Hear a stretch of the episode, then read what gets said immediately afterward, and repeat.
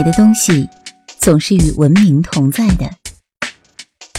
历史是用来凭吊的，越美的越能灼伤人们的心。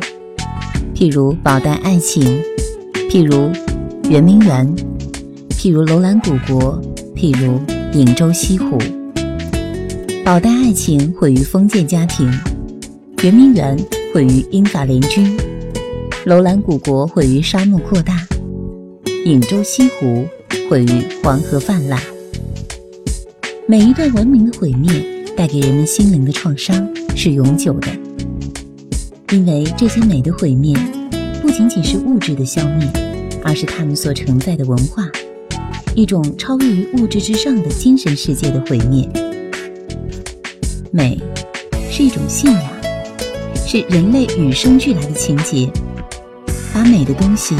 撕毁给别人看就是悲剧，无疑，颍州西湖的毁灭就是人类历史上最悲壮的悲剧。而制造这场悲剧的不是天灾，而是人为，更让这悲剧的色彩更加悲怆了几分。人类是喜欢创造美的，这是他们与动物的根本区别，但人类也是破坏美的罪魁祸首。他们创造了美，也把这美撕毁给我们看，让我们无法承受这种悲怆。颍州是曾经有过西湖的，它的美与繁华也是载入了史册的。就如历史上的那些美人，譬如西施，譬如杨玉环，譬如王昭君，是真实存在过的，也是曾经震撼过人们的心灵世界的。存在，曾给颍州带来过繁荣，也带来过荣耀的。可以这样说，颍州是因为西湖而生的，它是西湖的情人。西湖的毁灭，也就是毁灭了颍州的灵魂，毁灭了颍州人那颗多情的心。一个城市总要有它值得骄傲的东西，就如一个国家。必须有自己的国魂，一个民族必须有自己的民族魂。西湖就是颍州的魂魄。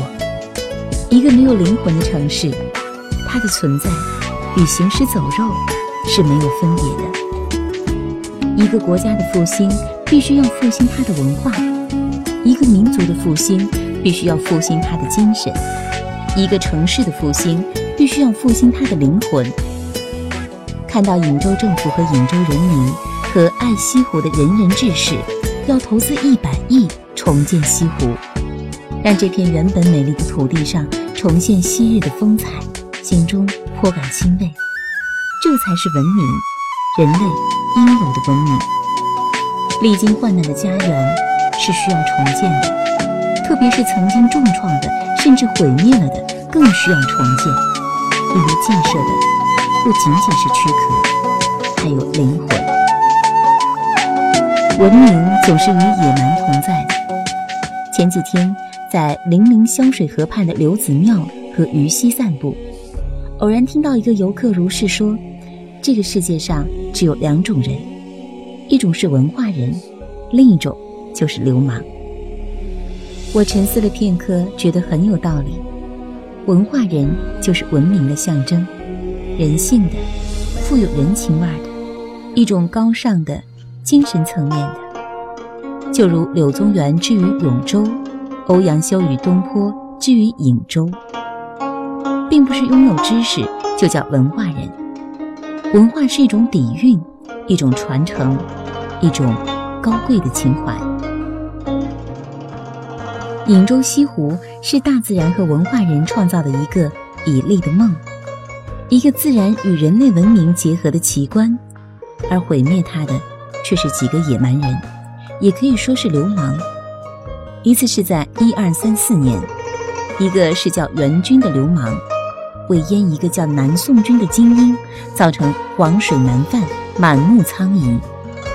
在一九三八年，一个叫国军的精英，为淹一个是叫日本军的流氓，炸开了花园口黄河大堤。洪水滚滚，遍地黄沙。荒无人烟。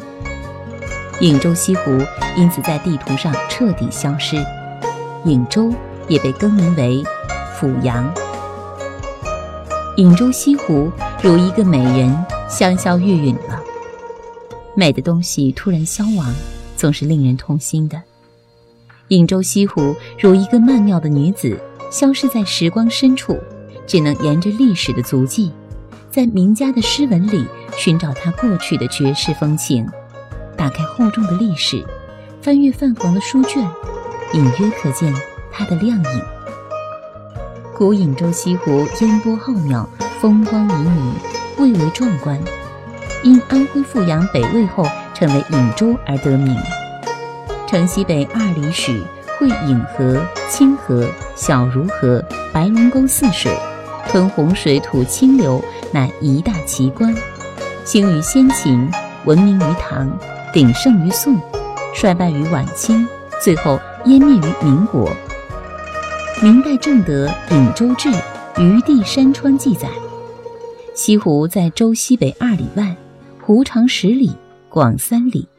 相传古时水深莫测，广袤相齐，长宽相等，可见过去的博大与深远。《大清一统志》云在：颍州西湖闻名天下。